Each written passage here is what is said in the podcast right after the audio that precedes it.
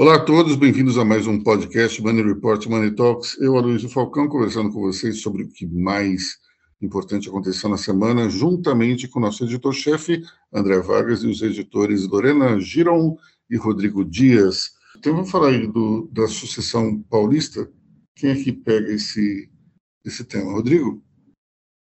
Pode ser. É, São Paulo, o governo Rodrigo Garcia, ele vem tentando afastar a imagem João Dória, né, aqui em São Paulo, e alguns, muitos, muitos dizem que ele está tentando pegar a brecha do Bolsonaro, né?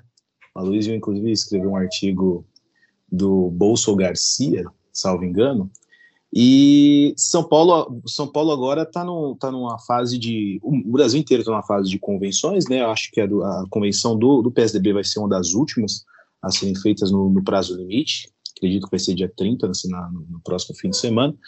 E enquanto isso, o Tarcísio ele vem, ele vem rendendo números é, impressionantes em relação a, a engajamento em rede social, enfim.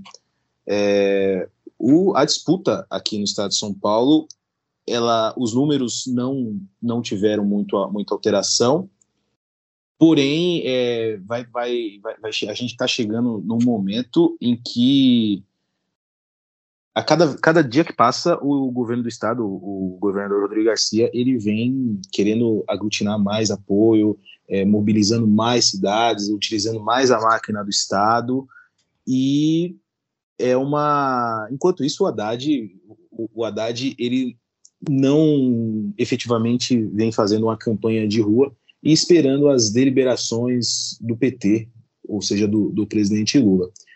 É uma, uma situação bem. São Paulo São Paulo está naquela naquele compasso de que vamos, vamos esperar o período eleitoral, enquanto isso a gente vai deliberando as convenções e eu acho que quem está mais tranquilo nessa história toda é o Márcio França, com o declínio do Datena.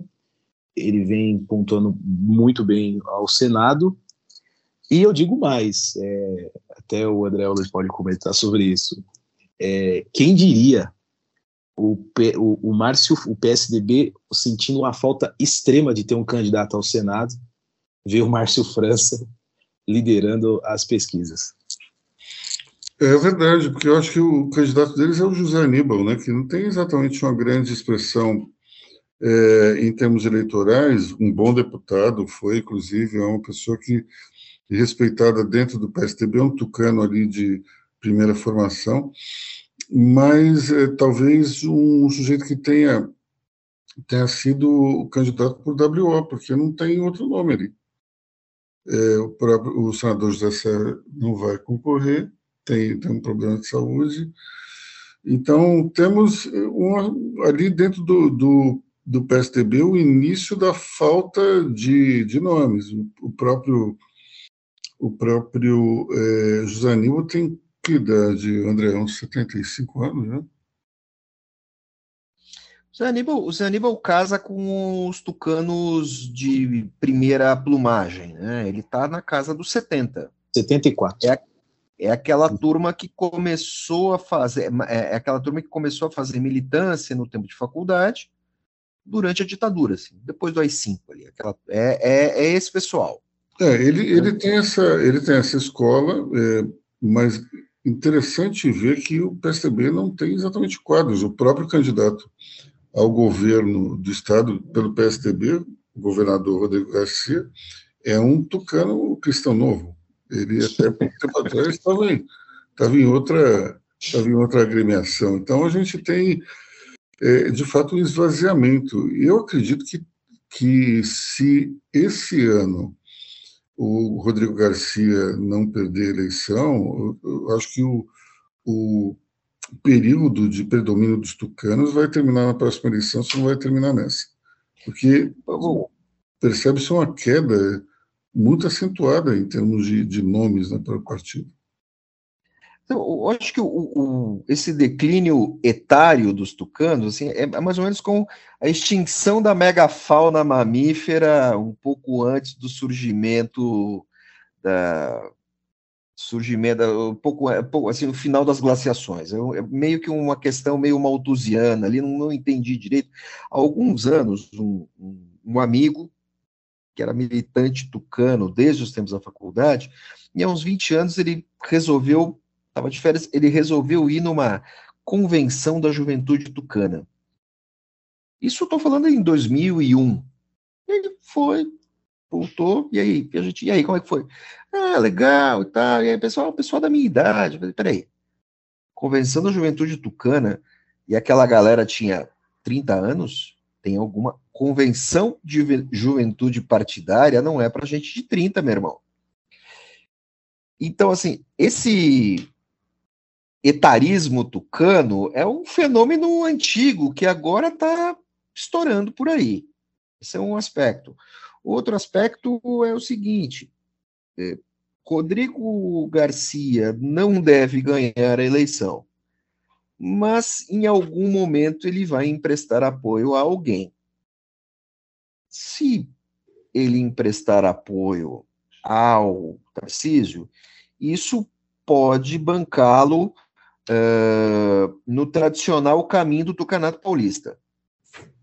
Tenta o governo, perde, vai para a prefeitura, pode ganhar, tenta o governo de novo. Você tem, você tem um, um, um, uma estrada real tucana que envolve essa alternância entre tentativas à prefeitura e tentativas ao palácio, sempre com olhares ao Planalto. Se, você, se você olhar claramente, ali, vamos supor que o segundo turno seja Haddad e Tarcísio. Não dá, eu não consigo enxergar Rodrigo Garcia apoiando Haddad, apoiando o PT. Não consigo. Pode ser que aconteça? Pode ser mas eu vejo muito mais ele, ele para Tarcísio do que para Lula. Mas é, como ele faz parte, digamos, da escola é, Gilberto Kassab, pode ser que num determinado momento ele se acerte com o PT também, não sei. Só que do ponto de vista é, demográfico, é muito mais provável que quem for para o segundo turno com o Haddad leve do que o PT vencer as eleições. É, a gente tem uma concentração muito grande de eleitores no, no interior. Então, isso faz com que é, essas pesquisas mostrem uma liderança de Haddad, deve haver mesmo, só que no segundo turno isso geralmente não acontece. O PT tenta vencer aqui em São Paulo há muitos anos e não, não consegue. É basicamente pelo número gigantesco de eleitores no interior. É, e, o número, e, e, o número gigantesco de antipetistas no interior, basicamente Sim. isso. É, São Paulo tem essa característica. O PT consegue ganhar em algumas grandes cidades, consegue ganhar na capital, consegue vencer ali em municípios uh, da Grande São Paulo, leva Ribeirão, Campinas, mas uh, essas cidades médias, ele agora, acho que levou agora Arara, tava, estava, acho que tem ainda Araraquara, se eu não me engano. Mas é, é, é muito assim, PT ganha, mas ganha apertado, e as cidades pequenas e médias detonam com a, com a eventual eleição de um governador petista. Vamos ver como é que vai andar essa campanha. Mas é interessante ver como o cenário degringolou para o PSTB. Né? O PSTB tinha um candidato a presidência, que era o João Dória, que havia vencido na convenção Eduardo Leite. Aí os dois é, renunciam aos seus mandatos como governador e, e a coisa começa a girar, e daí tiram o João Dória da candidatura, dizendo que ele não tem chances, apoiando, digamos, a Simone Tebet, que para mim nunca teve chances também. E agora você vê uma situação na qual o governador de São Paulo, sucessor de João Dória, ofereceu, oferecendo é, para fazer uma, um acordo com o Bolsonaro para receber apoio aqui ele oferecer daqui para lá. É uma coisa completamente maluca. Isso mostra como. É, sabe aquela música do Chico Buarque que diz meu sangue errou de vez e se perdeu? É mais ou menos o que acontece com o PSTB. Está todo mundo perdido. Primeiro, vamos lá. Nos anos 90, é um partido.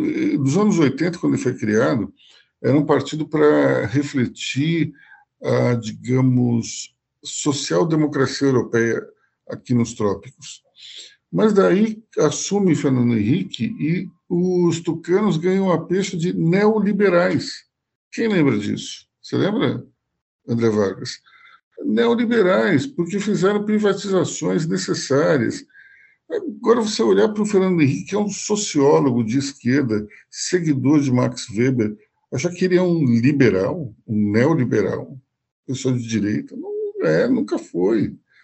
Agora, aqui no Brasil, são essas coisas malucas. Você precisou ter um cara de esquerda, com formação teórica de esquerda, para promover uma privatização gigantesca dentro do governo.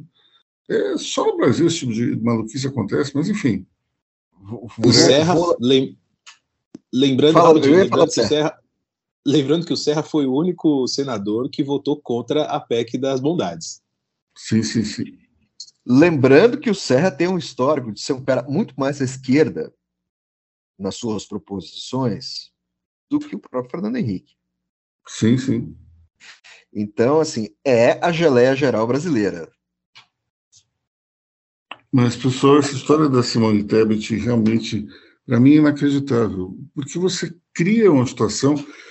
O, o partido, os tucanos, eles se autoimplodiram nessa história. Primeiro, para tentar entregar a, candidatura para um outro partido, depois para dentro do próprio partido fica todo mundo é, uma parte vai para Simone Tebet, outra parte para o Bolsonaro, outra parte para o Lula. Isso é uma loucura total e completa. Isso mostra que eles, de uma maneira geral, a política brasileira ela foi dominada pelo fundo partidário.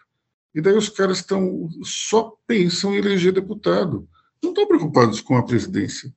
Isso é um negócio tão maluco, mas tão maluco, que talvez seja melhor a gente virar uma nação parlamentarista de uma vez só, porque, vamos lá, a presidência deixou de ser importante. O que é importante agora é ter deputado.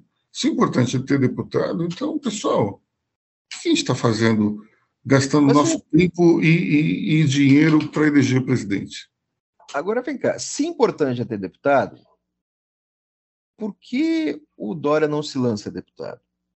Se importante é ter deputado, porque desde o início, porque o Moro não foi a deputado pelo Paraná? Se também você tem no meio de tudo isso, tem um, tem um fator humano que é barberagem. Tem muita barberagem. Tem outro fator muita... humano também chamado vaidade, né? É, eu ia Olha... dizer, além de vaidade, eu ia dizer ciumeira, inveja, ódios e tal, mas é isso aí, vaidade, entra nessa conta. Porque assim, se o Dória vai a deputado federal, ele puxa um caminhão de voto, não adianta. Se o Moro vai a deputado federal, ele puxa um caminhão de votos no Paraná. Ele não tem que ficar tentando ir ao Senado, aqui é uma bobagem. É, tem, tem tudo isso. É, é, tem um detalhe, né? Por mais que se critique a Tebet, a Tebet é a única que vai sair ganhando, porque ela ainda tem quatro anos de mandato como senadora. O resto tá todo mundo jogando para não perder. Sabe? Aí o, o, o Eduardo Leite sai para depois voltar. Como é que fica o eleitorado desse cara? Num estado que não, num estado que não reelege? Sabe? É, é, é muito estranho. Quer dizer, aí você escanteia o Dória. É um jogo muito louco. E, e, e assim, só quem ganha nessa brincadeira são os dois partidos que lideram as pesquisas. Só quem ganhou foi o PT e o Tarcísio. É, o, o, você falou do, do, dos puxadores, né? O puxador de voto que o PSDB aposta esse ano é, inclusive, o, o José Serra, que deixa o Senado e vai se candidatar a, a deputado federal. E isso tem dedo também do Dória, enquanto pré-candidato do PSDB, vencedor das prévias, soberano, enfim. É, agora, o Dória chegou chegou a, a, a, ser cogitado o nome do Dória para deputado, porém isso foi por alguns dois, três dias só, antes daquele, daquele café da manhã no qual eu, eu estive presente, que foi o primeiro foi o, o, o primeiro e eu acho que único, né? Parece um velório de gente viva do de um deputado, de um, de um, de um ex-governador que chamou a imprensa, chamou a imprensa para declarar a sua a sua saída em tom, em tom fúnebre. É impressionante. Pois é, a história realmente é esquisitíssima. Vamos falar de pesquisas. As últimas pesquisas mostraram algumas Lula para cima, outras Bolsonaro para cima. É, é, bom a gente sempre lembrar que existem dois tipos, bueno, três tipos de pesquisa. Um é o presencial na rua, outro é o telefônico com o entrevistador e o terceiro é, um, é uma pesquisa telefônica com, com sistemas automáticos de captação de resposta. Aqui no estilo para votar em fulano, é, digite 1, ciclano, digite 2, por aí vai. É, os, as pesquisas é, feitas nas ruas, elas tendem a privilegiar Lula, porque tem menos classe AB. As pesquisas feitas por telefone tendem a privilegiar um pouco mais Bolsonaro. Então a gente tem aí uma situação meio que uma já houve guerra de narrativas, né? estamos vivendo uma, mas agora é uma guerra de métodos de pesquisa, porque algumas vão, vão digamos, é, para um lado e outras para o outro. Hum, vamos lembrar um pouco da eleição de Donald Trump. A eleição de Donald Trump mostrava o seguinte: pesquisas feitas com entrevistadores é, traziam a Hillary como vencedora. Pesquisas feitas pela internet, sem a presença física, mostravam Trump vencedor.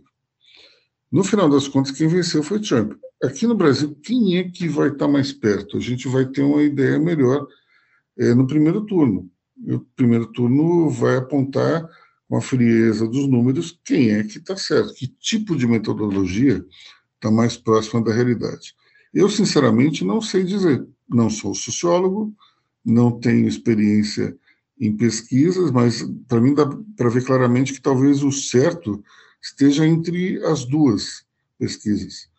É, um, se uma privilegia mais a classe A e B e as outras CDE, talvez um, uma, digamos, uma ponderação das duas pesquisas, não sei. Mas o fato é que, é, pelo que eu vejo, a distância de Lula não é tão grande assim, é, pelo menos não na minha, na, no meu espectro pessoal aí. Eu, eu, percebo que tem mais gente que vai votar no Lula do que Bolsonaro, só que é, não é uma distância gigantesca, não. Pelo contrário, eu até diria o seguinte: se eu fizesse uma enquete, provavelmente Bolsonaro estaria na frente. Mas eu estou falando de um, um público mais empresarial. É, acho que dentro desse universo é, o Bolsonaro tem a liderança.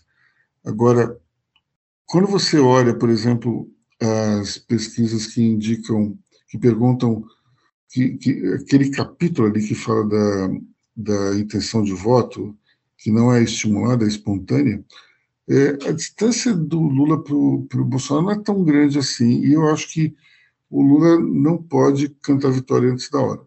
É, vai ser difícil, essa eleição vai ser bem problemática do ponto de vista de tentar encontrar um vencedor antes da hora. Vai ser, eu acho que no, no Photoshop. No segundo turno vai ser, uma, vai ser bem parelho. Não acredito exatamente numa vitória fácil de nenhum dos dois lados. Isso vai acentuar e acirrar ainda mais essa polarização política que nós temos, né? Agora, esse crescimento de, de Bolsonaro, é, que foi capturado por algumas pesquisas, eu acho que ele ainda vai ter um, um, uma outra onda em função da PEC kamikaze. A gente teve. É, é, é inevitável que esse tipo de situação acabe gerando algum tipo de efeito benéfico, embora do ponto de vista estritamente, digamos, de quem recebe o auxílio, eu acho que eles vão continuar votando no Lula. Basicamente porque a grande força de argumentação na situação dessa é vote em mim porque o meu, meu adversário vai retirar o teu benefício. Alguém acredita que o Lula vai fazer isso? Não. Lula não vai diminuir os programas sociais. Agora, algum efeito positivo vai ter é, para Bolsonaro. Isso é, isso é inevitável. É, algumas pessoas vão mudar o voto ou vão aderir à candidatura dele, mas não vai ser uma coisa gigantesca também. Por isso que eu digo que não vai ser um, uma eleição fácil de, da gente prever, não. André. É, é, a, o transporte de votos para Bolsonaro, nesse, por causa da PEC, ele é inevitável. Mas a consolidação desses votos, a manutenção desses votos, vai depender muito da ação da militância. Vai ter que ter o candidato a deputado estadual no palanque, na rua, afirmando: olha, o meu candidato, o nosso candidato vai fazer isso. Vai depender muito. A, a, a gente está falando muito de é, é, candidato a deputado federal, desculpe. É, é, a gente está falando muito de, de, de campanha, a gente está falando muito no presidencial, mas você tem um, um componente ainda que não está que não, que não tá ali bem acertado, que é a campanha na rua. E, essa, e essas ações, como a PEC, elas ganham muita aderência quando você tem uma campanha específica no corpo a corpo. Olha, foi Bolsonaro que deu, foi Lula que deu, vamos por aqui, vamos por ali. Porque os partidos têm as suas bases e essas bases vão ter que trabalhar a partir de agora. As campanhas não estavam nas ruas. As campanhas estavam na mídia, rede social. Então. então vamos ter que ver como é que esses partidos vão se estruturar para isso. É, acho que você tem razão, Luiz. Eu acho que não vai ser uma eleição com a grande diferença. Eu acho que a diferença vai ser menor do que é. é, é o vencedor não, não deve ter 60% é, dos votos válidos. Acho que é menos. Bolsonaro foi com 57. Uhum. Acho que vai ficar naquela casa de 55. Eu acho que vai ser bem parelho, talvez 55, 54. Vai ser uma eleição muito, muito é, fácil de adivinhar, não. Embora a gente tenha no, ali no final da. Geralmente, tirando a eleição do Dória para a prefeitura que ninguém esperava, as pesquisas não fizeram feio. Acho que conseguiram acertar de uma certa forma. É, bastante acurada, apesar das pessoas dizerem, ah, me diz aí uma pesquisa que deu certo, eu sempre digo que 90% das pesquisas acabam, no final, acertando, porque essas pesquisas, na fase em que a gente se encontra, elas não estão exatamente ainda no furor, no calor da, da, da campanha. A gente vai ver isso mais para frente. Então, é, geralmente o que se mostra na última semana é o que se consegue. Quando eu digo a eleição para prefeito, a coisa realmente é diferente. É, é foi diferente porque em 2016 eu conversei com o João Dória no domingo anterior à eleição e ele estava pensando no segundo turno. Ele não estava prevendo uma vitória no primeiro. Foi uma surpresa para ele. Então, é, a gente tem aí um fenômeno interessante que é a corrida final nos últimos dias. Isso interfere em algumas eleições. Vai interferir nessa? Eu ainda não sei te dizer. Mas, para mim, me como as rejeições são muito altas, Lula e Bolsonaro têm rejeições altíssimas, acima de 50%, vai ser, uma, vai ser no final uma vitória ditada, talvez, pela, pela ausência do, dos votos, talvez pela, pela, pelo voto branco, voto nulo. Eu acho que vai ter muito, acho que vai ter muita sacanagem, vai ter muito golpe abaixo da linha da cintura. Ah, sim, mas eu acho que no final das contas, quem define, se, quando você tem os dois candidatos principais com a rejeição superior a 50%, é sinal de que você tem muita gente que não quer os dois e que vai ter que escolher o menos pior na, na visão dele, dela, é, na hora ali que entrar na urna. Então, é, ou essa pessoa vai escolher alguém, ou vai votar nulo ou branco, ou nem vai participar. Aí que está, para mim, o X da questão. Isso que vai decidir a próxima eleição. Quem é que vai, quem é que vai desistir de votar? quem é que não vai aderir, quem é que vai vai pular o voto útil. Para mim, é, se você tiver mais gente de direita desistindo do que de esquerda, a gente vai ter uma eleição para o Lula. Se for o contrário, vai ter para o Bolsonaro. Vai ser meu ver. Lorena. É por isso que essa rejeição, tanto de um lado para o outro, assim, quem ganhar a eleição no, no, a, vai ter um mandato dificílimo, porque vai ser muito cobrado. Aconteceu isso com a Dilma, é, aconteceria com a Aécio também, se ele ganhasse. Vai ser, vai, vai, vai, vai ter muito peso em cima dessa pessoa. Só que é, é interessante apontar que eu vi na, numa matéria do Globo que o ódio do eleitorado ao PT está no nível mais baixo desde 2006. Então, assim, eu não sei se vai ser o mesmo nível de, de, de peso que, que teve a Dilma Rousseff, né? Mas, mas com certeza quem ganhar vai, vai estar no meio dessa polarização muito, muito agressiva.